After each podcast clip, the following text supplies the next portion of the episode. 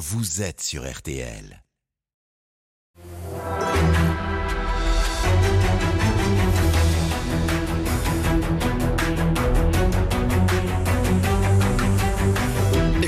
Jury RTL Le Figaro LCI, Marie Mollet. Bonjour à tous, bienvenue dans ce grand jury RTL LCI Le Figaro. Bonjour Marc Fesneau. Bonjour. Merci beaucoup d'être avec nous. Vous êtes ministre de l'Agriculture et de la Souveraineté euh, Alimentaire. Le Salon de l'Agriculture vient de s'ouvrir dans un climat de grandes incertitudes. 40% des agriculteurs euh, partiront à la retraite d'ici 10 ans. 10 000 fermes disparaissent chaque année. Les importations explosent.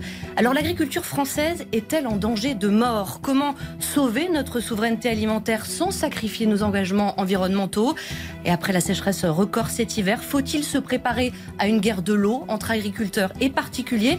Nous allons en parler. Bienvenue, Marc Fesneau. Ce grand jury est en direct. Vous pouvez, vous pouvez poser euh, toutes vos questions euh, sur tous les réseaux sociaux avec le hashtag euh, Le Grand Jury. Marie-Pierre Haddad, bonjour. Bonjour. De la rédaction de RTL. Marie-Pierre scrute vos questions, vos réactions et nous alerte avec ce signal. Et pour vous interroger à nos côtés, Jim Jarassé du Figaro, bonjour, Bonjour Jim. Marie. Et Bonjour. Damien Fleureau de TF1 LCI, bonjour Damien. Bonjour Marie. Damien qui vous pose la première question de ce grand jury. Bonjour Marc Fesneau. Bonjour. Vous avez accompagné le président de la République euh, hier au salon euh, de l'agriculture, une visite marathon, une visite euh, avec un accueil, on va dire, mitigé. En tous les cas, il a parfois été chahuté. Emmanuel Macron, interpellé notamment par un militant écologiste du collectif Dernière Rénovation. Échange musclé, écoutez. On ne peut plus demander gentiment. C'est nos fait- vies qui sont en jeu. On ne peut plus demander gentiment, Mais monsieur. en fait- et Tous les parlez- rapports scientifiques vous le disent. là Pourquoi vous ne les écoutez pas Il n'y aura rien qui nous arrêtera. J'ai fini ce que j'avais à dire. Vous n'êtes pas On vous, en- respectueux. on vous a déjà entendu, monsieur. Monsieur, vous êtes la démonstration. On vous a déjà entendu. Vous êtes la démonstration d'une forme de violence civique. Non, il n'y a pas de violence. pas une- non, non, vous, vous l'êtes. Voilà, vous êtes la démonstration d'une forme de violence civique. Vous n'êtes pas respectueux, a dit le président de la République. Le dialogue est rompu, Marc Fesneau, avec euh, ces euh, militants écologistes. Bah, le dialogue est rompu avec ceux qui veulent le rompre, la vérité. Euh, ce- ces militants portaient des t-shirts en disant à quoi tu sers. Alors je ne sais pas à qui se posait la question, mais elle se pose à tout le monde à quoi tu sers.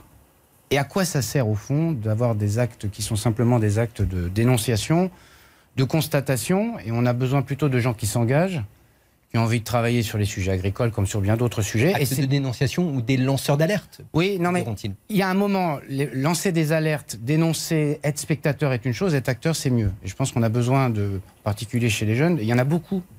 Et c'est plutôt ceux-là auxquels il faut s'adresser aussi, qui s'engagent pour essayer de rendre un peu les choses meilleures au fur et à mesure. Moi, je crois beaucoup à ce qu'on appelait la fable du colibri. Chacun doit faire sa part. Nous devons faire notre part et elle est importante parce que nous gouvernons, nous sommes en situation de responsabilité. Il y a des parlementaires, il y a des acteurs économiques qui essayent de faire évoluer les choses. Tout le monde sait que ce sont des transitions.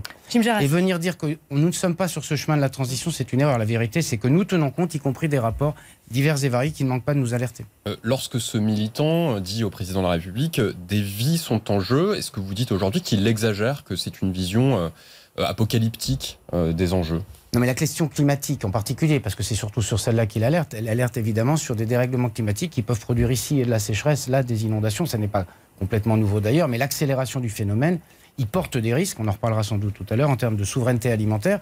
Il porte des risques en termes de phénomènes cataclysmiques d'un point de vue météorologique qui peuvent poser des questions en termes de vie, mais c'est une responsabilité collective que nous avons. Mais en même temps, on ne peut pas simplement être, je le répète, dans la dénonciation et dans la constatation. Il faut qu'on essaye de se saisir des choses. C'est pas parce qu'il y a des dangers, qu'il y a des difficultés devant nous, euh, qu'il faut simplement rester figé et dire euh, je constate qu'il y a des dangers, qu'on va tous mourir. Parce que le- ça peut pas être un slogan qu'on va tous mourir. Euh, le slogan, c'est qu'est-ce qu'on fait pour éviter les risques qu'on a devant nous, devant en particulier ces risques face au dérèglement climatique? Une question web avec Marie-Pierre Haddad. Oui, il y a une phrase d'Emmanuel Macron qui a particulièrement dérangé certains internautes. Il a interpellé ce militant et il lui a dit Je suis élu par le peuple français, vous, vous êtes élu par qui?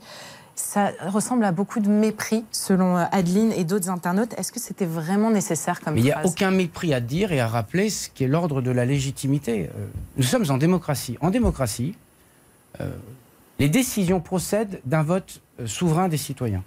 Et donc il y a des parlementaires, il y a des sénateurs et des députés. euh, euh, il y a des corps intermédiaires qui sont eux-mêmes élus. quand et donc, non, mais- et le président, est-ce qu'il ne doit pas l'écouter? Mais le, le président n'a pas dit qu'il ne l'écoutait pas. Euh, le- le- ce jeune disait vous n'avez pas la légitimité.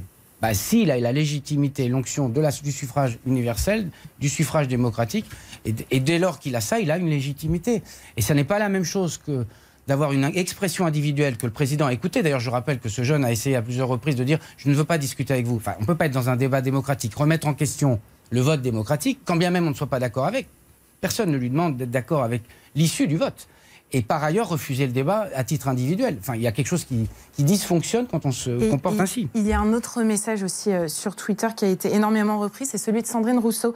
Elle dit c'est un problème, il y a un problème de déni d'urgence climatique de la part d'Emmanuel Macron.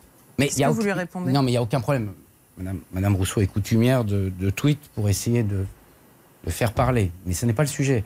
Personne ne dit qu'il n'y a pas d'urgence. Simplement, la transition euh, industrielle, agricole et autres, elle nécessite des transitions, sinon vous faites, euh, vous cassez le système. Et donc vous, n'êtes pas au rendez-vous de la transition. Donc personne n'a dit qu'il n'y avait pas d'urgence. Nous sommes le pays. Regardons ce qui se passe à l'extérieur de nos frontières et à l'extérieur des frontières européennes. Nous sommes la région et le pays qui fait le plus d'efforts en termes de réduction des gaz à effet de serre. Donc on a un combat à mener au niveau mondial pour faire en sorte que les autres s'en saisissent. Mais ne commençons pas à dire que nous ne faisons rien. Mais il y a une urgence. C'est vrai qu'on est obligé de courir un peu derrière ce dérèglement qui s'accélère. Mais on peut courir au rythme qui est, qui est acceptable, qui est supportable par les, systèmes, euh, par les systèmes tels qu'ils se sont organisés depuis des dizaines d'années. Pendant la visite du président de la République, un jeune homme euh, a été euh, molesté de façon assez euh, violente par les services d'ordre du président de la République. Vous avez vu la vidéo? J'ai vu la vidéo. Est-ce que vous estimez qu'il y a une erreur là du service d'ordre? Mais je vais vous dire, j'ai tendance. euh, D'ailleurs, le président de la République l'a dit lui-même dans la, dans la foulée. Il faut toujours se méfier de la vidéo qui soit sortie du contexte. Donc, je n'ai pas d'avis négatif ou positif. Le président de la République a dit que lui- lui-même que euh, toute forme de violence pour lui était, à essayer d'écarter et, devait être écartée. Après, faut savoir dans quelles conditions, de quel ordre de menace. euh, Moi, il faut rendre hommage aussi à des gens qui, dans des conditions où il y a beaucoup de foule, beaucoup de gens euh, sont venus aussi vers le président de la République, euh, qui pour faire des photos, qui pour donner un dossier individuel, qui pour dire euh, et faire part de tenez bon, tenez bon, tenez bon, d'autres pour dire qu'ils n'étaient pas d'accord sur les sujets de retraite. Service d'ordre dans ces, conditions-là, c'est très compliqué de déterminer le degré de risque. Euh, euh, c'est pas à moi de juger là sur une vidéo de ce qui s'est passé. et J'imagine que ça sera regardé avec attention parce que si on peut s'éviter ce genre d'é- de- d'épisode, évidemment. Mais moi, j'ai été toute la journée avec le président de la République. Le service d'ordre, il était à la pression de foule qui voulait lui parler ou qui voulait l'in- l'interpeller sur tel ou tel sujet. Ça peut arriver, ça peut être regrettable si c'est le cas. Marc Fesneau, nous venons de traverser une sécheresse hivernale historique, 32 jours euh, sans pluie, les nappes phréatiques ont deux mois de retard de remplissage. Une réunion doit se tenir euh, demain matin avec Christophe Béchu, votre collègue euh, ministre de la Transition écologique, avec les préfets pour déterminer territoire par, ter- par territoire si des restrictions d'eau euh, doivent être prises dès le mois de mars. Est-ce que ces restrictions, qui existent déjà dans certains départements, notamment les Pyrénées-Orientales, peuvent être étendues demain matin? Bah, on verra, c'est en fonction de la situation et c'est tout l'objet de ces réunions. Ce sont des réunions qui se déroulent théoriquement plutôt au mois d'avril, mai ou juin, quand la saison d'é- d'été s'ouvre. Là, on est sur un phénomène. Alors, c'est historique, mais ce n'est pas, pas unique. Il est déjà arrivé qu'au mois de février, nous soyons dans cette situation de faible pluviométrie. La difficulté, c'est qu'on arrive sur une faible pluviométrie après une année qui a été elle-même très sèche. Et donc, on est sur une situation de nappe et de difficulté qui est très grande. Donc, le, Donc le- les restrictions vont s'étendre. Vous dites on verra en fonction de la situation. On connaît, Mais il est probable que demain, sur un certain nombre de départements, alors c'est des restrictions d'anticipation. Alors, Quel, on- quel type de département bah, Dans quelle vous, avez, bah, vous avez un certain nombre de départements, ont été cités les Pyrénées-Orientales, il y en a un, euh, aussi en vallée euh, du Rhône, je crois que c'est dans l'Isère, qu'il y a des sujets de restrictions qui sont en train d'être posés. L'idée, c'est de d'anticiper suffisamment tôt, dans l'hypothèse où nous n'aurions pas de pluie, ce que nous ne savons ni vous ni moi, euh, dans l'hypothèse où nous n'aurions pas suffisamment de pluie, d'essayer de, de préserver autant que faire se peut la ressource en eau, qui est une ressource qui est précieuse, qui est précieuse pour nous, êtres humains, qui est précieuse pour nous, êtres humains, dans le processus de fabrication de produits agricoles. Et donc, c'est plutôt cette anticipation qu'on essaie de faire. Mais la vérité, s'il pleut comme il pleut d'habitude régulièrement au printemps, nous n'aurons pas de difficulté, puisqu'on n'aurons pas besoin de prélever dans les nappes ou dans les cours d'eau. La difficulté, c'est si nous continuions à avoir une météorologie comme celle-là. Et donc, c'est ça qu'il faut anticiper au cas où. Et je pense que l'anticipation, c'est la meilleure chose qu'on peut Il y a- faire. Il y, a des, il y a des restrictions qui sont déjà prises, vous l'avez dit, dans certains départements, comme euh, le remplissage des piscines ou l'arrosage. Est-ce que d'autres restrictions peuvent être euh, prises euh, concrètement euh, pour euh, limiter la consommation en eau Bah, on voit bien qu'on essaie de graduer les, les- les priorités. C'est vrai que le, euh, le remplissage d'une piscine, euh, le nettoyage de sa voiture, c'est quand même sans doute moins prioritaire que d'autres usages. Je ne parle même pas de l'eau potable pour boire, tout simplement, euh, mais c'est moins prioritaire que les usages agricoles. Ben, au fur et à mesure, c'est ce qu'on a fait l'an dernier, je voudrais quand même saluer le travail, y compris en responsabilité qui a été, qui a été fait avec les agriculteurs et avec les autres usagers pour dire ben, on gradue en fonction de la menace et du risque de pénurie des usages, euh, du plus accessoire, sans jeter la pierre à personne, au plus essentiel, euh, se nourrir et pouvoir euh, boire tout simplement. Emmanuel Macron a annoncé hier un plan de sobriété sur l'eau, sur le même modèle que le plan de sobriété énergétique. Alors, de façon très très concrète, qu'est-ce que ça veut dire? Est-ce que ça veut dire que vous allez dire aux Français, il faut prendre une douche par jour euh, maximum, en effet arrêter de laver euh, sa voiture devant chez soi? De façon très très concrète, ça veut dire quoi un plan de sobriété Bah, Ça veut dire d'essayer de faire ce qu'on a fait euh, sur la sobriété énergétique, c'est-à-dire sans donner de leçons, sans infantiliser, de dire voilà les gestes que chacun peut faire au quotidien. Mais par exemple, Bah, Par par, exemple. on fait plutôt une douche euh, qu'un bain, on lave pas sa voiture, ou on arrose euh, euh, son potager quand on en a un, ou ses fleurs à une période qui est moins ensoleillée ou moins chaude, parce que c'est dans cette période-là que c'est le plus efficace sans doute. Voilà, c'est c'est toute une série de mesures qu'on peut prendre euh, quotidiennement pour essayer d'économiser, et tout ça fait, un, fait quand même une, une somme de choses. Damien Fleuron. Mais est-ce qu'il faut aller vers des objectifs chiffrés, Marc Fesneau On va pas À moyen terme ou à long terme On va pas se fixer, dire, on va pas fixer euh, des objectifs chiffrés euh, à des Français. D'abord parce qu'on n'a pas, enfin là on, on tomberait dans, quand même dans un système un peu kafkaïen pour pas dire colcosien.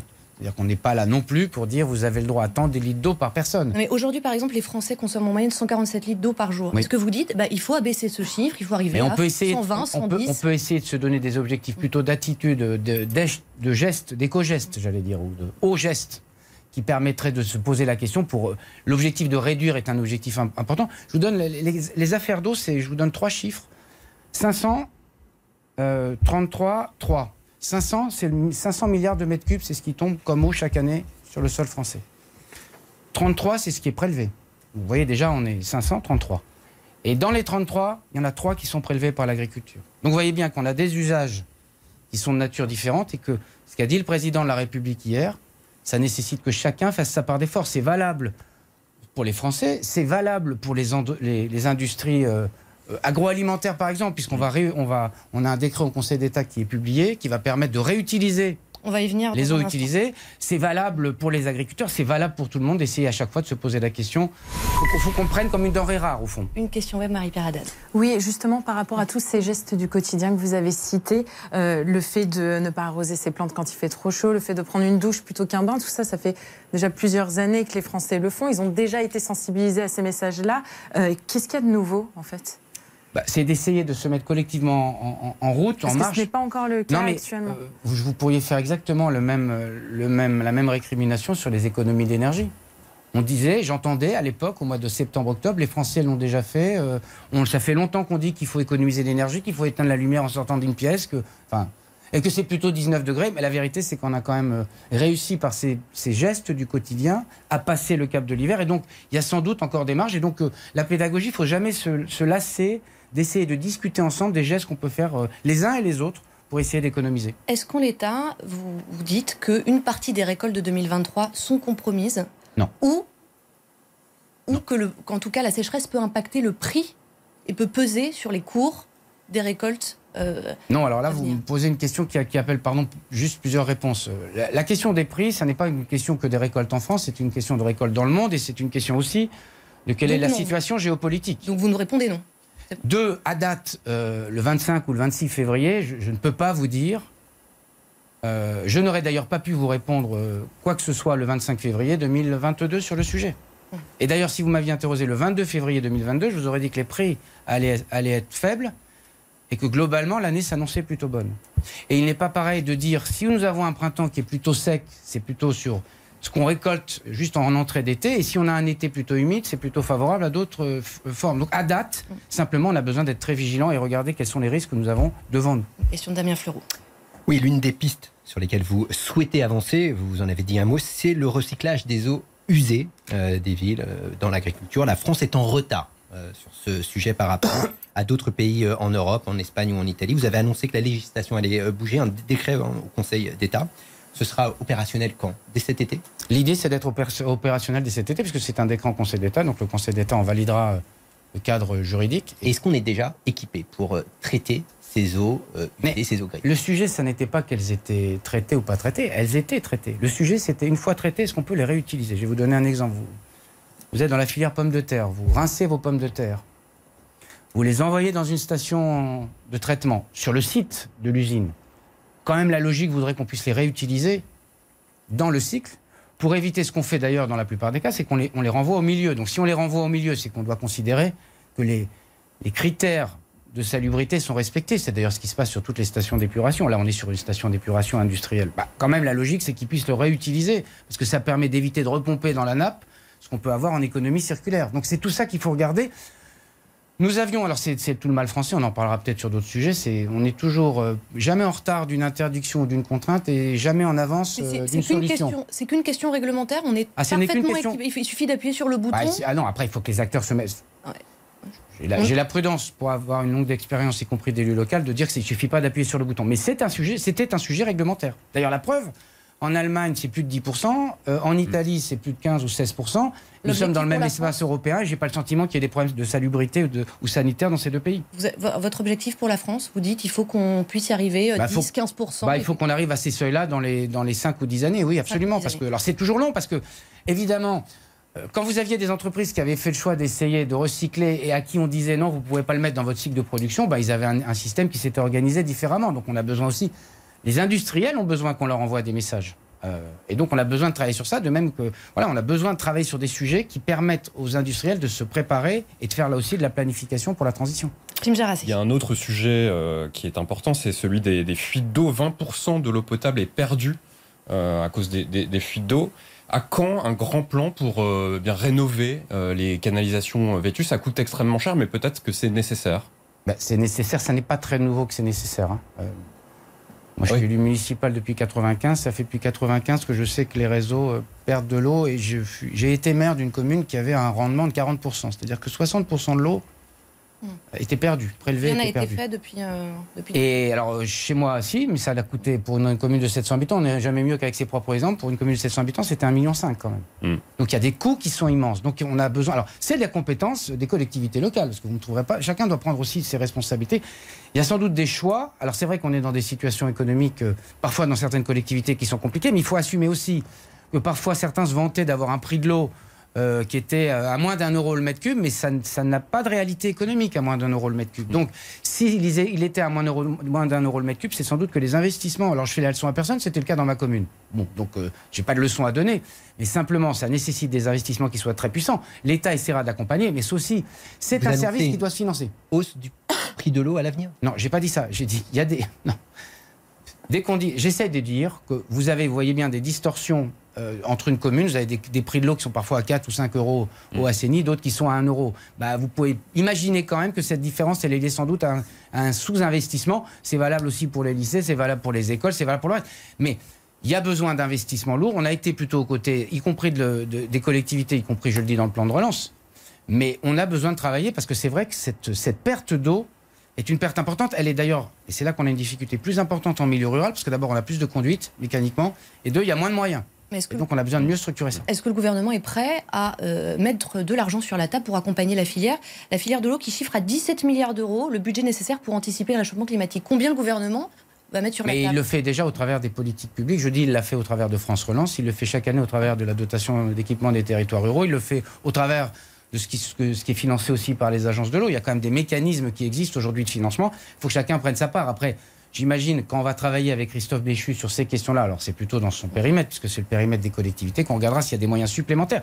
Sans doute au travers des agences de l'eau, qui ont été souvent des, des établissements qui ont permis de financer assez puissamment. Parce que le principe qu'on a posé en France, qui est un bon principe, c'est que l'eau paye l'eau. Et que donc, c'est comme ça que le système doit s'équilibrer. Alors vous défendez, Marc Fesneau, euh, le déploiement des retenues d'eau, hein, ces bassines, méga bassines, euh, qui permettent aux agriculteurs de capter l'eau des nappes phréatiques en hiver pour les stocker et pouvoir ensuite irriguer euh, en été. La question qui se pose en ce moment, c'est la suivante. Quand les nappes phréatiques sont vides en hiver, comme c'est le cas dans certaines régions, à quoi ça sert ces retenues d'eau? Oui, alors Parce qu'il s'il n'y a plus d'eau à, pomper Non, mais- dans les nappes phréatiques. essayons quand même de pas se, je sais pas ce que vous faites, mais essayons de pas se faire peur. Il, il- il va tomber de l'eau en France. hein. En moyenne, c'est 600 mm. Donc ça va tomber un moment. Euh, Qu'il y ait des années où ça ne tombe pas en hiver, euh, comme disait l'autre, c'est un cas, mais c'est pas la majorité de l'espèce. Donc euh, la règle générale, c'est qu'il tombe de l'eau entre le 15 et que les nappes se remplissent entre le 1er novembre et le 1er mars ou, le 1er avril. Bon, nous sommes dans une année atypique. on imagine bien que dans des années comme celle-là, quand il y a des retenues d'eau, si elles ne peuvent pas se remplir, eh ben, elles ne peuvent pas se remplir. Donc c'est pour ça qu'il faut à la fois qu'on ait des, retenues d'eau, les années où on aura de l'eau, et la majorité des cas, c'est dans cette période-là qu'on pourra remplir. Ça n'empêche pas, ce qu'a dit d'ailleurs hier le président de la République, qu'on travaille aussi à des systèmes agricoles qui soient plus résilients. Parce qu'il y a des années où ça sera très atypique, où ça sera très difficile de remplir, et là, on aura des difficultés. Donc, il faut Mais aussi préparer notre même, modèle agricole toutes à les cela. prévisions euh, anticipent justement des nappes phréatiques qui sont de plus en plus vides. Donc on, a, on, on s'interroge, est-ce que euh, ça sert à quelque chose d'investir des millions d'euros dans des ouvrages de retenue d'eau si à un moment donné, les nappes phréatiques sont vides et qu'on peut plus Non, les mais remplir d'abord, le système de prévision ne dit pas tout à fait ça. Ça dépend des régions et ça dépend des- de la, de la certaines nature régions. des nappes. Donc, essayons déjà d'essayer de faire de la différenciation. Ça nécessite d'ailleurs que nous ayons des approches territoriales et pas des approches empiriques. Il y a des régions sans doute où les nappes seront plus remplies parce qu'il va tomber plus d'eau. Bon, c'est ça le dérèglement climatique. Je rappelle que c'est un système anthropique et donc la quantité d'eau a qui traîne sur la Terre reste la même. Donc il y a des régions chez nous, y compris chez nous, où il y aura plus d'eau et des régions où il y aura moins d'eau. Donc on a besoin de penser des systèmes comme cela. Commençons pas à dire à chaque fois qu'on essaie de trouver des systèmes où on est. Économie d'eau, comme on l'a dit. Deuxième élément, on fait évoluer les pratiques agricoles. Dans des secteurs, on sait que la tension de l'eau va faire que les, les assolements, comme on dit, vont changer. Et puis, dans certains endroits, on a besoin d'eau. Euh, la surface irriguée en France, vous savez combien c'est? C'est 7%. Vous voyez ce que je veux dire? Donc, on, parle d'un sujet qui est sur l'essentiel des surfaces de France ne sont pas irriguées. Il y a des endroits où il y aura besoin sans doute d'irriguer parce que le climat va changer. Mais essayons de le faire en, en pondération parce que la vérité, euh, l'histoire, les romans, euh, les films même sont peuplés d'histoires qui posent des problèmes d'accès à l'eau. L'histoire de l'humanité, c'est le défi de l'accès à l'eau. C'est pas nouveau, hein. Sauf que nous étions dans un pays tempéré et nous n'avions pas l'habitude de cela. Mais donc, la gestion de l'eau, c'est devant nous, effectivement. Une question avec le hashtag le grand jury. Oui, vous savez que ce sujet des méga-bassines, à chaque fois, ces projets sont fortement contestés localement. Il y a des manifestations, voire même des occupations de sites. Euh, Marine Tondelier, la patronne des écologistes, a recommencé à lancer la mobilisation contre ces méga-bassines sur Twitter, puisqu'il y aura une mobilisation dans un mois, le 25 mars. Est-ce que vous redoutez des affrontements? Ah, vous voyez, d'ailleurs, ne serait-ce que poser cette question, ça pose un problème.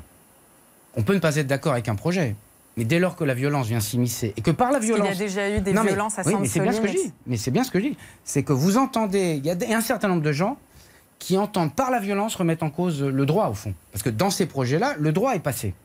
Les recours ont été purgés. Les analyses scientifiques ont été faites. Et donc, vous avez des gens qui, malgré ça, considèrent que désormais, ayant épuisé les voies démocratiques, ils prennent les autres voies qui sont les voies de la force. Des gens, Marine Mais- Tondelier, des Non, écologistes, non, mais, par non, exemple. mais vous me dites, vous avez peur de la violence, je réponds à cette question-là. Deuxième élément, euh, je, vous donne, là aussi, c'est très simple. L'affaire de Sainte-Soline, c'est 21 millions de mètres cubes qui étaient prélevés en été. Il est prévu dans le projet de Sainte-Soline que par ces réserves qu'on constitue l'hiver, on ne prélève plus que 13 millions en tout. Que dans ces 13 millions, il y en ait la moitié qui soit prélevée l'été, le reste par la constitution d'une réserve l'hiver. Si ça, c'est pas vertueux, qu'est-ce que propose Madame Tondelier? Elle propose de faire de l'agriculture sans eau? Elle sait le, que 95% d'une tomate c'est de l'eau. Elle sait que le blé a besoin de plus d'eau que le maïs. Elle sait que le- les animaux ont besoin d'eau. Elle sait que pour faire de l'herbe, il faut de l'eau. Et donc, si on commence à juste poser des yaka faucons et qu'on ne me, donne que le rejet des solutions qu'on essaie de porter, y compris dans ce qu'elles ont de vertueux, il y a de quoi porter de la désespérance et, et même mon énervement, ce qui est assez rare sur ces sujets-là, parce que je comprends que les agriculteurs en aient un peu marre, qu'on leur explique que faites des efforts, et que même avec ces efforts-là, ça suffit pas. Elle propose quoi? Elle propose qu'on n'arrose plus, elle propose qu'il n'y ait plus d'eau, elle propose un modèle agricole sans eau. Ça n'existe pas. Il va falloir qu'on reprenne les cycles euh, de la vie végétale et de, de ce que l'apprentissage de la science. Sans eau, il n'y a pas d'agriculture. Voilà, vous allez faire 5000 km plus au sud et vous allez voir ce que c'est qu'un pays euh, où on ne peut pas avoir de l'eau. Nous, on a de l'eau, donc il faut pouvoir la mobiliser au moment où on en a besoin. Et c'est pas valable. C'est valable pour toutes les productions. Les plus touchés cette année, c'est les maraîchers. Personne par ne défend une agriculture euh, sans eau. Euh, Marine Tondelier. Non mais à la fin, non mais à la fin, quand vous voyez le bout du bout du processus, je vous décris Sainte-Soline. Si ça c'est pas vertueux, qu'est-ce qui est vertueux? C'est pas d'eau. Non, les écologistes proposent, Marc Fesneau, notamment d'adapter euh, des formes de, de culture, de changer. Mais c'est ce qu'ils ont fait à Sainte-Soline. C'est une réduction aussi d'un certain nombre de surfaces, par exemple de maïs, qui sont trop pénalisées compte tenu des sols. Donc c'est ça qui va pas dans cette affaire. C'est qu'ils le font aussi. Et donc que personne n'entende ça.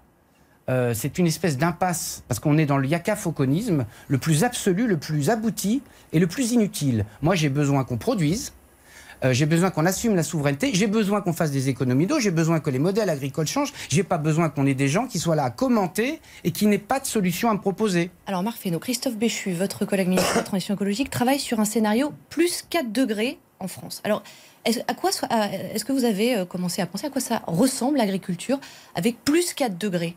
Euh, Est-ce que ça veut dire qu'il y a des oliviers au-dessus de la Loire, qu'il y a du vin en Bretagne? Est-ce que vous pouvez nous donner à voir à quoi pourrait ressembler la France, nos paysages, nos assiettes? Alors, non, alors c'est d'ailleurs le travail qu'il lance. Donc je ne peux pas vous dire, puisque le travail que veut lancer Christophe Béchu, c'est de regarder en prospective ce que donne 4. Puisque les prospectives ont été plutôt entre, entre 1 et 2.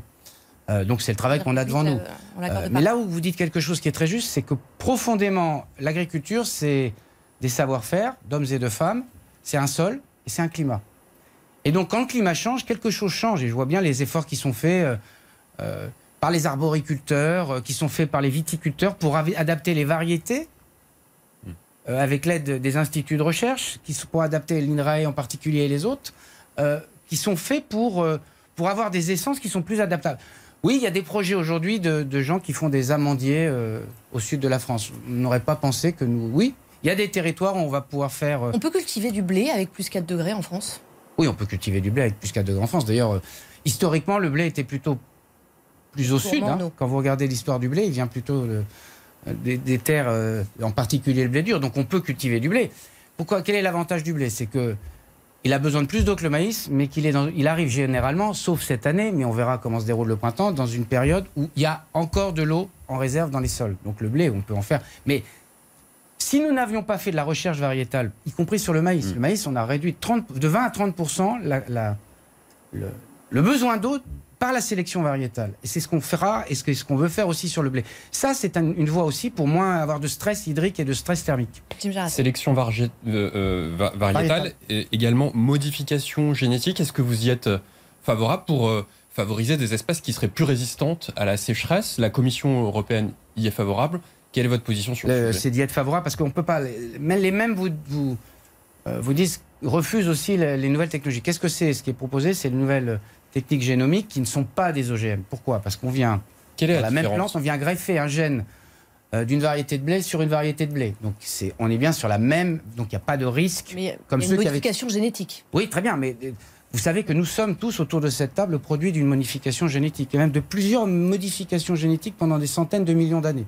Nous ne sommes que modifications génétiques, nous tous dans cette salle, et là à se parler. Donc la modification génétique, ça arrive. C'est d'ailleurs souvent des accidents. Et le fruit du hasard, là, l'idée... qu'on n'a pas de recul encore sur ces Oui, mais- techniques-là et sur l'effet sur Oui, mais, l'environnement. non, mais quand vous faites une variété, vous accélérez, au fond, ça a un intérêt en particulier, je pense, en arboriculture. Vous avez, nous, on le défend dans l'objectif d'avoir des plantes qui soient plus résistantes au dérèglement climatique, d'avoir des plantes qui puissent mieux résister aux attaques virales diverses et variées. Et pourquoi? Parce que ça permet de réduire les pesticides. Mais si on se prive de tous les moyens, donc il ne faut pas d'eau, il ne faut pas de technique génomique, il faut sortir des pesticides, à ce moment-là, je sais comment ça finit. Ça finit, je vais vous le dire, ça finit par plus d'agriculture en France ni en Europe et des produits de l'extérieur qui viendront avec toutes les techniques qu'on ne veut pas. Donc, assumons la part.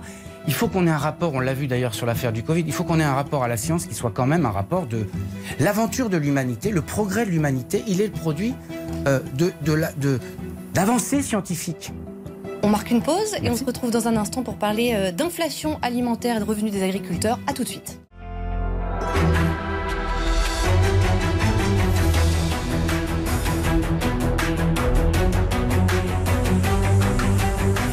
Suite du grand jury RTL Le Figaro LCI. Marie Mollet. Marc Fesneau est notre invité euh, aujourd'hui, ministre de l'Agriculture et de la Souveraineté Alimentaire. On parle maintenant d'inflation alimentaire, une question de Jim Jarassi. Une question sur les, les prix de l'alimentation. Et Emmanuel Macron a appelé hier les, les distributeurs à faire un effort euh, sur leur marge. Est-ce que ça veut dire qu'ils profitent de la situation? Et qu'ils profitent de l'inflation? Non, mais ça n'empêche pas qu'ils puissent faire un effort, euh, parce qu'on voit bien à quel point, d'abord pendant des années, euh, le monde agricole a fait des efforts, on voit bien à quel point l'industrie agroalimentaire a fait des efforts, en particulier dans la dernière année, euh, avec euh, des prix euh, de l'énergie qui les ont lourdement impactés. Et donc la question n'est pas d'être dans un registre de profiteurs ou de pas profiteurs, mais il faut que chacun fasse sa part. Et donc euh, la grande distribution doit faire sa part dans l'effort, et le président de la République l'a utilement rappelé. Je rappelle qu'on a essayé aussi au travers des lois Egalim de faire en sorte que la matière première agricole reprenne de la valeur. C'est ce qui s'est passé ces dernières années. Mais il faut faire attention à- entre les distributeurs et les agriculteurs, il y a des transformateurs. Et les transformateurs, c'est important pour assurer la souveraineté. Et donc, c'est aux distributeurs de faire des choix qui leur permettent de réduire les marges. J'ai vu les résultats d'un certain nombre d'entre eux. Il ne semble pas qu'il n'y ait pas de quoi avoir un peu de, de mou, si Justement, cette alors, expression. les distributeurs, eux, renvoient la balle vers les industriels. Par exemple, on a entendu euh, Michel et Édouard Leclerc qui euh, euh, réclamaient des efforts de la part des industriels. Il parlait notamment de Kellogg's qui a augmenté ses revenus de 17%. Oui, mais moi j'aime bien le sujet. Alors c'est un, un truc euh, typiquement français qui vise à faire en sorte qu'on prend une marque, on dit quelque chose et on essaie de, de nier l'ensemble du reste Parfois, du le, problème. le name and shame, comme on l'appelle, ça vous arrange aussi et, euh, et vous pouvez. Vous me voyez assez peu le pratiquer, personnellement. Je pense que ça n'a aucune utilité. Ceci dit, puisque vous me parlez de M. Leclerc, euh, il n'aura échappé à personne qu'il a ses propres responsabilités dans le fait qu'à force de dire que le meilleur prix, c'est le prix le plus bas, on a dégradé la chaîne de valeur en termes alimentaires. Et donc, cette course effrénée au prix le plus bas, c'est une course effrénée à la perte de souveraineté alimentaire. Donc- et donc, il y a une responsabilité, y compris d'ailleurs pour M. Leclerc et tous les autres, qui, je pense, j'imagine, et je leur fais pas grief, sont des patriotes, puisque c'est des entreprises françaises, même si ce sont des indépendants, et qu'on leur demande pas d'être des philanthropes. Mais ce sont des entreprises françaises. Donc ils ont une responsabilité, parce que si un jour, je n'ai plus de chaîne de valeur, si un jour les agriculteurs ne peuvent plus se rémunérer, ce qui s'est passé pendant des années, si les industries agroalimentaires ne peuvent pas se rémunérer, alors il se fera quoi, monsieur Leclerc, et les autres Ils iront chercher à l'extérieur des frontières leur alimentation dégradée en termes de qualité parce qu'elle sera même pas européenne. Donc chacun porte sa part de responsabilité. Donc je peux entendre que dans certains cas, il y ait des relations qui soient complexes avec des opérateurs, mais il faut aussi entendre qu'il y a des marges. On voit bien qu'on est au point culminant de l'inflation. On a, on a des risques un peu là sur le printemps. Chacun peut faire sa part d'effort. Je rappelle que le gouvernement lui-même a fait sa part d'effort avec le chèque carburant, ce qu'on a fait à l'automne sur le chèque inflation, le fait qu'on ait tenu, parce que c'est un tout les affaires d'inflation, on ait tenu les prix sur l'énergie euh, gaz et l'énergie électrique, tout ça fait que nous sommes dans un pays où, par les efforts en particulier de l'État, on a l'inflation la plus faible. Ça ne veut pas dire qu'elle ne touche pas nos concitoyens qu'ils ne la perçoivent pas différemment. Mais ne- que chacun fasse sa part. Dans une phase de crise, euh, on est face à une guerre à nos portes, européenne, qui a de lourds impacts, et donc chacun doit faire sa part de- d'efforts. Une question web. Oui, je voulais vous lire le commentaire de Dominique sur Facebook qui vous demande un peu, euh, un peu sur le ton de la provoque. Est-ce que vous connaissez vraiment le prix des fruits et des légumes? Parce que pour lui, tout devient trop cher. En janvier 2023, les prix d'alimentation ont augmenté en moyenne de 13% par an. Qu'est-ce que vous lui dites? Que c'est comme ça, il va falloir s'y habituer? Non, non, mais le prix des fruits et légumes, c'est vrai, euh, mais il a, il a subi aussi des inflations. On a, on a décidé de voter une loi euh, sur les emballages qui a produit. euh, donc c'était plutôt vertueux, mais ça a produit des surcoûts pour ceux qui transformaient. Donc oui, le prix de oui, je connais les prix des fruits et légumes parce qu'il m'arrive aussi de vivre comme tout le monde. C'était plutôt sur est-ce qu'il faut s'habituer à ce genre de Non, après on a besoin d'ailleurs, on va présenter durant ce salon de l'agriculture un plan de souveraineté euh, fruits et légumes parce qu'on a besoin, euh, au travers des pratiques, au travers de l'évolution vis-à-vis des produits phytosanitaires, au travers de la compétitivité, d'avoir des prix de fruits et légumes qui soient, au travers de l'accès à l'eau aussi. Hein. Est-ce que, vous dites, Euh, est-ce que vous dites aux Français, il va falloir accepter de payer le prix si on veut sauver l'agriculture française? Ben, je pense qu'il faut que collectivement, alors je parle à des Français qui, dont je sais que pour un certain nombre d'entre eux, le sujet du pouvoir d'achat et le sujet de l'inflation, quand on- dire on n'est pas à un euro, c'est pas vrai pour un certain nombre de Français. Donc il faut, faut faire attention à ce qu'on dit. Alors je vais, je vais faire deux réponses à votre. Oui, si nous ne sommes pas capables de remettre de la valeur euh, euh, au sens figuré comme au sens propre à l'alimentation, s'alimenter bien, c'est bon pour sa santé, c'est bon tout court. Euh, S'alimenter avec des produits français, c'est assurer notre part de souveraineté, parce que vous voyez bien à quel point M. Poutine, depuis 25 ans ou 20 ans, avait construit une stratégie basée sur deux éléments stratégiques. Tout le monde a pensé que c'était complètement obsolète, qui étaient l'énergie et l'alimentation. L'alimentation, c'est une arme. Si vous ne pouvez pas alimenter votre population, vous êtes en situation de dépendance mortelle aux autres. On voit d'ailleurs ça, et c'est dans cette situation qu'elle Donc nous... vous demandez aux Français de faire attendez. des efforts. Donc, je, non, je dis juste que à chaque fois qu'on a un acte de consommateur, je ne suis pas là pour donner la leçon, je l'ai jamais fait de ma vie aux Français. Mais l'acte de consommation, il n'est pas anodin. Il est une part de notre souveraineté. Après, il faut qu'on essaye de travailler sur des dispositifs pour les Français qui n'ont pas accès aux fruits et légumes parce que les, les- les coûts sont trop élevés, ou, à, ou, à la, ou la viande parce que les coûts sont trop élevés. Alors, les mécanismes qu'on peut avoir pour soulager ceux pour qui c'est le plus dur. Ça vous fait une transition, c'est ça que vous allez dire Oui, tout à fait, Marc. Merci pour cette transition, mais on attend surtout euh, la réponse euh, à, à cette question des dispositifs, le panier anti-inflation. Euh, vous n'en avez pas encore parlé depuis le début de cette euh, émission. C'est un sujet euh, voilà, qui court depuis de très longs mois au sein de votre gouvernement, de votre majorité. On en est où? Alors, il y a plusieurs choses. Le panier anti- anti-inflation, c'est plus récent. Olivia Grégoire, ma collègue, travaille d'arrache-pied avec Bruno Le Maire pour essayer de trouver avec les distributeurs, mais ça rejoint ce qu'a dit le président de la République hier que vous avez évoqué. Le panier anti-inflation, ça doit être un outil où c'est la distribution qui prend sa charge. Si c'est pour venir euh, sur les agriculteurs ou sur la transformation, là, ça sert Donc à des rien. prix bloqués sur un certain nombre de C'est sur produits. un certain nombre de produits, d'essayer de regarder ce qu'on peut faire pour garantir pendant une période donnée aux Français. Donc on est en train d'y Pourquoi ça n'avance pas? Parce que Bruno Le sur- Maire a semblé l'enterrer. hein. Oui, alors on en a, ils, ils ont fait une, ils ont fait une interview commune euh, dans la semaine où ils ont redit ce que devraient être les bases. Pourquoi c'est compliqué? Il y a un deuxième sujet qui est le chèque alimentaire. Donc c'est ça qu'on travaille depuis plusieurs mois. Parce que c'est quelle nature de produit? C'est euh, dans un panier. euh, quels sont les produits qu'on met? C'est plutôt des végétaux, c'est plutôt des produits. Donc il y a un débat avec tout le monde parce que en quoi c- le panier, dès lors que vous donnez un nombre de produits, vous avez besoin de déterminer ce nombre. Et, les- les distributeurs ne disent pas tous la même chose. Deuxièmement, il faut qu'on se garantisse du fait qu'il n'y aura pas d'effet de bord, c'est-à-dire que ça vienne taper la, euh, la transformation ou les agriculteurs. Donc c'est tout ça qu'on est en train de travailler. Honnêtement, ça fait un mois qu'on essaie d'y travailler. Après, on a le chèque alimentaire. Euh, pour le panier. euh, Là, on- dans, dans- rien- dans la quinzaine de jours, l'idée, c'est dans la quinzaine de jours d'avoir d'essayer de voir le dispositif qu'on peut proposer, mais il faut le faire en responsabilité vis-à-vis des, des distributeurs. Enfin, c'est eux qui doivent être en responsabilité d'ailleurs. Et deux, l'objectif n'est pas de détricoter ce que nous avons bat- patiemment bâti depuis 3-4 ans, c'est-à-dire de remettre de la chaîne de valeur, de la valeur dans la chaîne alimentaire. Si c'est pour détruire ça, je vois bien ceux qui veulent s'en saisir. Et pour le dire, chèque On remet alimentaire tout en cause. La FNSEA propose justement un chèque alimentaire euh, consacré aux fruits et légumes, euh, peut-être euh, 100 euros pour les, les personnes les plus précaires. Est-ce que vous êtes prêt à dire on, on est en train de travailler dans, la, dans, le, dans le plan de souveraineté fruits et légumes. Alors la FNSEA ne dit pas que fruits et légumes. C'est plus compliqué que ça. Parce que quel lieu de distribution Quel type de produit Transformé ou pas transformé Euh, Fruits et légumes uniquement ou d'autres Donc on a, on a quand même tout ça. Sous l'apparence de la facilité du sujet, c'est un peu plus complexe que ça. Deux, on n'a pas envie de stigmatiser les gens. C'est-à-dire, euh, ça, touchera plutôt les Français, ça concerne plutôt les Français qui sont les plus en difficulté. Donc il ne faut pas que ce soit stigmatisant. Troisièmement, on a des banques alimentaires qui sont très précieuses dans les territoires, dont il ne faut pas oublier le rôle éminent. Est-ce qu'on se, est-ce que ça peut être un vecteur de l'amélioration de l'alimentation Le sujet principal, c'est qu'il y a un certain nombre de gens, vous l'avez dit d'ailleurs, même si c'était sous la forme de boutade de votre interlocuteur, il y a un certain nombre de gens qui ne mangent pas de fruits et légumes.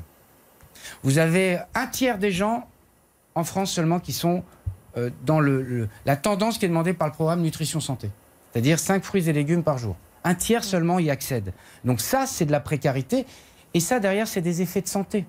Quand on sait que c'est documenté d'un point de vue scientifique que manger 5 fruits et légumes par jour, c'est mieux pour la santé. Donc ça, c'est ça qu'il faut essayer de travailler, mais c'est, vous voyez, c'est- un processus fin euh, qu'il faut faire. Une question sur le marché du bio, qui est d'ailleurs peut-être connexe à celle du, pouvoir d'achat. Euh, après plusieurs euh, années face et une croissance à deux chiffres, le marché du bio est en crise et baisse pour la deuxième année consécutive. Est-ce qu'il y a un problème du côté des consommateurs qui privilégient, qui privilégient désormais le prix par rapport aux conditions de production d'un- produit, d'un aliment D'abord, par nature, se méfier des années fastes.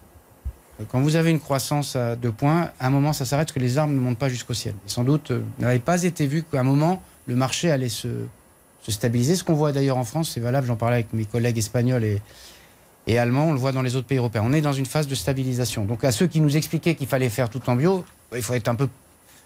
On avait raison de dire, essayons d'avancer progressivement. Qu'est-ce qui s'est passé? Dans cette période inflationniste C'est euh, pour des raisons de budget, les Français ont, sont descendus en gamme, si je peux dire.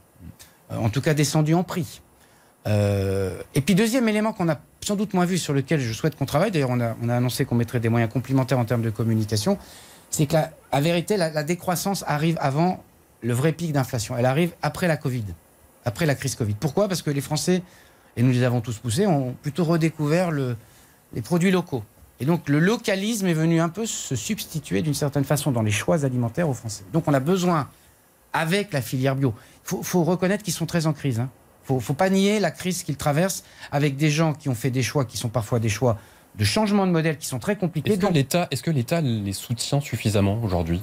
On est en train de préparer un plan pour à la fois les soutenir dans la conjoncture. Enfin, l'État n'est pas là pour soutenir la demande. L'État est là pour faire en sorte que la demande soit plus forte. De quelle manière on peut les aider? C'est conjoncturellement sur certaines filières, on est en train de regarder. Deuxième élément, qu'est-ce qu'on fait comme action de communication? Mais faut qu'elle soit manifestement plus efficace ou qu'elle vienne cibler mieux que ce qu'on avait fait jusqu'alors. Parce que si c'est pour faire les mêmes, manifestement, on a un problème. Troisième élément, on peut, au travers de ce qu'on a fait euh, dans la loi Egalim, dite Egalim 1, euh, soutenir les collectivités, accompagner les collectivités dans l'intégration de produits sous, sous label de qualité et sous produits bio. On avait prévu 20% et 50% de produits sous signe de qualité au global. Dans la restauration, hors domicile en particulier, la restauration scolaire. Et là, il faut qu'on accompagne mieux, sans doute, et qu'on n'est on est qu'à 6-7%. Donc on a besoin d'aller plus loin sur ce sujet-là. Donc, la commande publique, la communication, euh, les- la gestion de crise, c'est surtout ces leviers-là qu'on va essayer de jouer. En janvier, vous avez annoncé, Marc Fesneau, la fin des dérogations sur les néonicotinoïdes pour la betterave, après une décision de la Cour de justice européenne. L'annonce a provoqué la colère des agriculteurs et des manifestations ont eu lieu à Paris, à Clermont-Ferrand ou à Saint-Étienne. Le poids des normes, notamment hein, environnementales, est-il en train, Marc Fesneau, de tuer l'agriculture française? Mais c'est le risque qu'il faut conjurer. Mais- Reconnaissons, oui. Mais oui, vous dites oui? Bah, Ces normes tuent Mais notre agriculture. si nous avons des normes, alors d'abord vous ne me trouverez pas sur le chemin de la démagogie, démagogie qui disent il faut pas de normes, parce que c'est très facile derrière un micro, derrière une tribune, pour être populaire en tout cas un temps, de dire on se fiche des sujets environnementaux, on se fiche de sujets de santé. Et Quand vous discutez avec les agriculteurs, ils ont tout à fait conscience qu'il y a un certain nombre de choses dont il est mieux qu'on soit sorti. Donc c'est pas le sujet uniquement.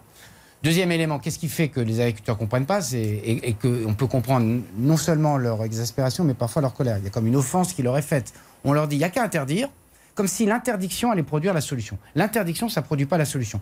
Mais quand en plus l'interdiction, elle est que nationale, et que dans vos frontières, que vous, vous croisez vos collègues et voisins allemands, espagnols, italiens, et qui vous disent, c'est bizarre, chez nous, la molécule est autorisée. Alors là, là, vous prenez un risque mortel pour l'agriculture. Donc on a à travailler d'abord sur ces sujets-là au niveau européen.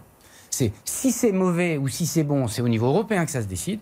S'il y a des risques, c'est plutôt au niveau européen que ça se décide. Ça n'empêche pas que nous travaillons avec nos agences, nos propres agences nationales, mais on a besoin. Deux, on a besoin de coordonner un calendrier. Je ne peux pas avoir une décision qui s'applique sous six mois et ne pas laisser le temps de la solution. C'est comme si on disait à l'industrie automobile, vous savez pas, vous allez passer à l'électrique en six mois.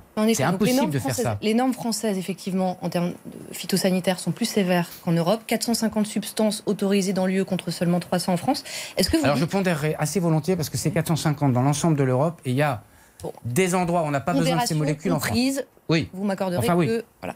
Euh, Est-ce que vous dites il faut qu'on réautorise des substances qui ont été interdites en France, qui sont autorisées chez nos voisins, pour justement euh, éviter qu'il y ait... euh, Moi, le chemin sur lequel je me mets, c'est d'abord, euh, il y a des sujets juridiques. Je rappelle que nous avons, c'est pas ce gouvernement, c'est pas le précédent, c'est il y a le principe de précaution, le principe de non-régression et des lois qui ont interdit des molécules, pour certaines en particulier les néonicotinoïdes.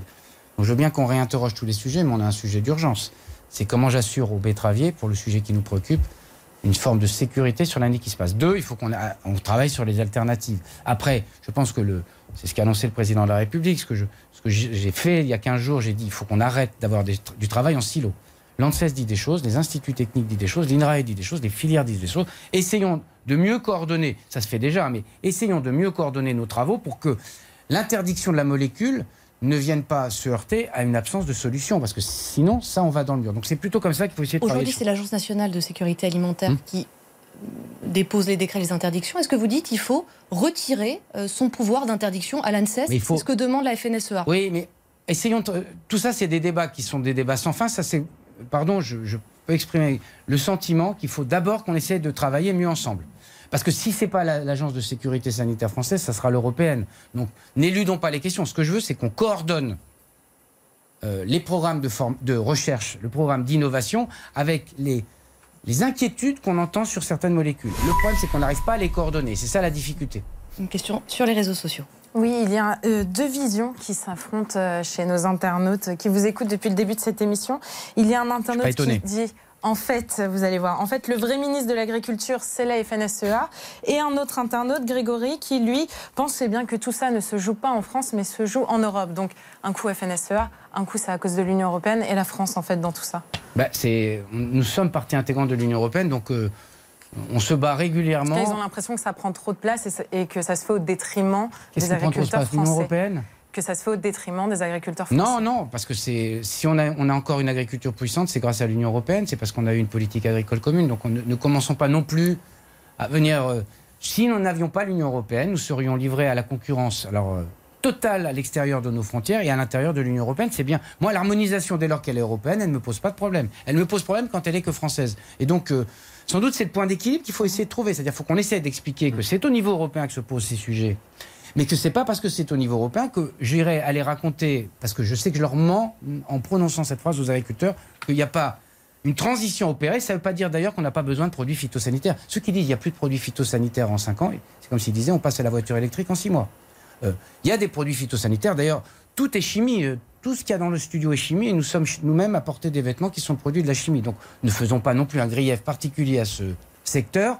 Simplement, on a besoin, quand il y a des alertes, des sujets sanitaires, des sujets environnementaux, de se poser la question des alternatives, de se poser la question, ce qu'on a dit tout à l'heure, sur les nouvelles techniques génomiques, de se poser la question des biocontrôles. Donc j'ai besoin de resynchroniser ça. Et donc la volonté qu'on a et que je porte au niveau européen, c'est d'avoir des alliés. On a accéléré sur les techniques génomiques parce qu'on s'est mis à plusieurs ministres européens pour demander à la Commission d'avoir un papier avant la fin du cycle euh, électoral qui débute en 2024 pour l'Union européenne. Allez, un peu d'actualité avec la réforme des retraites. Euh, Marc Fesneau, vous êtes aussi vice-président du Modem. Euh, La réforme des retraites arrive au Sénat la semaine prochaine, mardi, en commission. Une question de Jim Jarassi. Oui, je vais une, une citation plutôt euh, de quelqu'un que vous connaissez très bien, euh, qui a dit une partie très importante de l'opinion ne se reconnaît pas dans cette réforme. Est-ce est-ce que vous savez de qui il s'agit? Non. Il s'agit de François Bayrou, le, le patron du Modem, parti auquel euh, vous appartenez. J'aurais pu deviner. Est-ce que vous, oui, peut-être. Est-ce que vous partagez euh, le constat du président de votre parti? Enfin, J'en parle beaucoup avec François Bayrou. le- La question, c'est qu'on arrive à, à- à dire mieux, sans doute, parce que c'est quand même ça le sujet, euh, ce pourquoi nous faisons cette réforme. Nous faisons cette réforme parce que nous voulons d'abord sauver le système par répartition. Et que le plus injuste serait que le système par répartition disparaisse, parce que se créerait un système par capitalisation. Vous n'avez pas besoin d'aller de l'autre côté de l'Atlantique. Vous voyez des gens qui ont 70 ou 75 ans et qui, parce qu'ils n'ont pas de retraite, sont obligés de travailler. Donc le système par répartition, il faut le sauver. C'est une question de justice. À l'intérieur du système, ce que nous avons, c'est aujourd'hui, il y a plein d'injustices. Euh, donc on essaye à l'intérieur de, ce, de cet effort qui est demandé, parce que deux ans de plus, personne ne vient dire au gouvernement, dans la majorité, il y a ici des parlementaires, que ce n'est pas un effort qui est demandé aux Français. Mais on a besoin sans doute de mieux expliciter ce en quoi on sauve le système par répartition et ça vient protéger les, les plus modestes d'entre nous. Deux, on demande un effort à tout le monde. Et trois, à l'intérieur de cela, qu'est-ce qu'on essaye de mettre comme mesure de justice? Le travail, euh, le débat a commencé au- au- à l'Assemblée nationale, il va se poursuivre au Sénat. Le président de la République hier, dans les contacts qu'il a eu avec, les Français, a aussi explicité qu'il y avait sans doute le sujet autour des femmes et puis le sujet au- autour des familles sur lesquelles il fallait, C'est le cheval de bataille notamment du Modem, hein, la, la- la question des femmes. Il avait fait des propositions sur le sujet qui n'ont pas été retenues. Euh, Est-ce que finalement le gouvernement écoute plus, par exemple, les républicains que le Modem? Non, euh, alors, moi je vais vous dire, j'ai été président de groupe et j'en parle souvent avec Jean-Paul Maté. La question, c'est pas de porter l'amendement comme un, comme un drapeau et de dire c'est le mien, c'est pas le tien. Je, re- je constate que sur un certain nombre de sujets, nous étions plutôt sur 64 que sur 65, ce qui est quand même pas tout à fait le même sujet, vous voyez. Euh, on a plutôt été suivis, on était plutôt sur un certain nombre d'améliorations qui ont été proposées dans le débat à à l'Assemblée nationale, donc chacun prend sa part. Euh, après tout, que des gens chez les Républicains, j'aimerais d'ailleurs que du côté gauche, nous ayons aussi des gens avec lesquels nous puissions discuter, essayer de trouver, parce que c'est d'intérêt général cette affaire-là. Et ce qu'on fait là, c'est pour tous les gouvernements qui succéderont. Donc si on pouvait trouver des voies d'équilibre, ce n'est pas une affaire que, de la majorité contre le reste du monde. Donc on a besoin de travailler avec tout le monde. Marc Fesneau, à mesure que euh, le débat parlementaire se fait sur ce sujet de la réforme des, retraites, euh, il y a des aménagements au texte qui coûtent cher, finalement, pour trouver des économies supplémentaires. Est-ce que vous seriez favorable, euh, par exemple, à accélérer la fin des régimes spéciaux? Le ministre euh, du Travail, Olivier Dussopt, dit que c'est une possibilité. Il l'a dit chez nos confrères de BFM TV. Est-ce que Bah- c'est ce que souhaite faire euh, la droite euh, qui est majoritaire au Sénat? Oui, alors, je ne vais pas être très sympa, mais c'est ce que souhaite faire la droite depuis 25 ans et ce qu'elle annonce depuis 35 et qu'elle n'a pas fait depuis 25 ans? Simplement, c'est nous qui le faisons. Et je pense que c'est une mesure de justice pour les Français. Donc accélérer la... Non, attendez. La- L'alignement des régimes spéciaux, c'est une mesure de D'accord. justice. Deuxième élément, que ça fasse partie. Enfin, on est dans un pays qui est bizarre. En fait, on ne peut pas avoir de débat. Vous voyez des- Non, mais avec vous aussi. Non, mais je veux dire, on ne peut pas dire. Examinons la question sans avoir un avis définitif. Et donc, dans le débat parlementaire, qu'on puisse regarder si ça peut être une des voies, que c'est une question à examiner, sans avoir d'avis. euh, les, les gens qui, se- qui pensent en noir ou blanc, ils ont beaucoup de chance dans la vie, mais je pense qu'ils se trompent. Je pense que les nuances de gris sont pas mauvaises. Et donc, il me semble que qu'on puisse poser ça aussi comme un des éléments n'est pas une mauvaise idée. Question sur les réseaux sociaux. Oui, là, je m'adresse plus à l'ancien ministre des Relations avec le Parlement. Vous avez été euh, pendant tout le débat sur les retraites. On a reçu énormément de questions d'internautes qui s'interrogent sur la retraite des sénateurs. Et il y a même un député qui estime qu'il faut revenir sur ce régime spécial et tout simplement l'annuler. Vous, qu'est-ce que vous en pensez? Comment dire euh, On est quand même un pays qui adore se chercher des boucs émissaires. Euh, Les sénateurs sont des boucs émissaires dans Bah, c'est toujours, on dit, ah, mais lui, il n'a pas la même retraite. Ils ont un système, d'ailleurs, je le rappelle, hein, ils ont un système qui est équilibré et un système euh, qui est équilibré parce qu'ils sur, ils sur, ils sur, ils sur, ils surcotisent. Bon. Ils ont manifestement bien géré leur caisse de retraite. Bon. Euh, que chacun s'aligne. D'ailleurs, le président du Sénat, que je connais bien, il a dit on, on fera la- le, le pas nécessaire. Mais cette espèce de. Si toi, tu l'as pas fait, euh, cette espèce de. On tire vers le bas en permanence les autres en disant. et en, montrant du doigt, comme je le fais là, telle ou telle catégorie. euh, vous m'entendez pas dire sur les régimes des retraites, les régimes spéciaux, telle ou telle catégorie. Je dis juste, c'est une question d'alignement. Le président du Sénat a dit qu'il veillerait aussi à ce que le Sénat fasse sa part. Euh, mais attention à ce genre d'exercice, en particulier pour avoir été ministre des Relations avec des parlements. Je trouve que personne ne gagne d'une chambre à l'autre à taper d'une chambre sur l'autre. Ça n'est pas bon pour la démocratie. On a besoin du Sénat et on a besoin de l'Assemblée nationale. Ça fait partie de l'équilibre. On est bien content là aussi de trouver le Sénat en ce moment pour essayer d'avoir euh, des débats que parfois les députés qui sont ici présents regrettent de ne pas avoir eu. Marc Fesneau, vous venez d'un territoire euh, rural, exact. Loir-et-Cher. Vous avez été maire du village de Marchenoir pendant près de 10 ans. Lors des législatives, un grand nombre de territoires ruraux ont basculé au Rassemblement national. Comment vous l'expliquez? Euh, je pense qu'il y a un certain nombre, d'ailleurs en particulier dans le monde agricole, de gens, et pour les raisons qu'on a évoquées tout à l'heure, qui ont le sentiment de ne pas être compris. On est dans une drôle de société. On est Par dans une société. Non, non, non, en général par la société. Non, non, pas par le gouvernement. C'est en général ce qui est dit sur ces territoires où on vient chahuter les traditions, où on vient chahuter le modèle de production et où on vient montrer du doigt de l'extérieur ce que devrait être le modèle qu'on impose aux gens. Il y a quelque chose qui est, je vous assure, euh, moi j'y vis toujours, c'est une forme de violence faite à leur histoire, à leur culture, à leur identité. Et c'est ça qui énerve Qu'est-ce qu'on fait pour aller justement pour Mais il empêcher faut, la et- et progression dans de Marine cette Le Pen dans la société qui prône souvent beaucoup la bienveillance et le respect de ceux qui ne sont pas majoritaires, et ce, ce en quoi je crois, il faut respecter ceux qui ont des traditions, qui ont des modes de vie, qui ont une histoire qui n'est pas celle qu'on peut. Il faut essayer de se comprendre. Et donc on a besoin de comprendre les agriculteurs dans leur, ré- leur réalité et leurs difficultés, de comprendre les commerçants des territoires ruraux dans leurs difficultés et leurs réalités. Donc je pense qu'il faut qu'on comprenne. Par ailleurs, on a fait depuis 5 ou 6 ans au travers des maisons France Service, au travers d'un certain nombre de dispositifs, à travers de ce qu'on a fait au travers de France Relance, un certain nombre de choses. Il y a un sentiment de relégation dans les territoires ruraux. Quand vous avez vu successivement ce que j'ai vu, après moi j'ai essayé de le reconstruire comme élu local, disparaître le bar, le- la boulangerie, euh, la poste, et on, vous a expliqué comment que ça fait, c'était formidable. Comment vous faites pour empêcher la progression du RN C'est un, ben, je pense que c'est du temps long et c'est un élément de reconquête. C'est un élément de Vous reconquête. avez 4 ans. Oui, oui, ben, Avant on a 4 ans 2027. pour euh, essayer de d'être à la fois de pas hum, cultiver le c'était mieux avant et en même temps de dire ça sera bien demain quand même. Vous voyez, c'est ça qu'il faut qu'on essaye de faire. C'est c'est les territoires qui ont le sentiment qu'ils n'ont plus d'avenir. La réindustrialisation, c'est un chemin. La, la- la réappropriation des services publics, c'est un chemin. Le, le, le respect des traditions, c'est un chemin. Il faut laisser les gens vivre leurs traditions dès lors qu'elles ne viennent euh, pas nuire aux autres. Alors moi, ça m'arrive de ne pas être d'accord avec des traditions. Enfin, je les laisse, et, et- et y compris avec les nouvelles traditions qui se construisent. Une toute dernière question avec Jim Ça Jarras. nous amène euh, finalement à la question de 2027 et au spectre d'une d'une éventuelle victoire de Marine Le Pen. Euh, Est-ce que le bloc central peut survivre à l'après Emmanuel Macron? Comment faire pour que ce bloc qui a été constitué pendant deux quinquennats n'explose pas? Bah, D'abord, je ne vais pas dire que je parle à, à mon aise, mais le bloc central, nous l'avons fait vivre autour de François Bayrou en particulier depuis un certain nombre d'années, pour ne pas dire de décennies. Le, bloc central, il existe. C'est la solution pour Donc, il- 2027 non. François Bayrou Le- mais François Bayrou dira ce qu'il a à dire le jour venu, mais Vous le souhaitez? Vous souhaitez? Mais en tout cas, il a une place éminente, mais il a dit lui-même que c'est pas le sujet du moment. Je trouve qu'il y a une forme d'indécence avec tous les sujets qu'on a devant nous. On a évoqué les sujets climatiques, les sujets souveraineté, etc. De commencer à parler. C'est la dernière Mais- question de l'émission. Mais non, mais, non, mais, non, mais je vous ai pas fait un reproche. Non, non.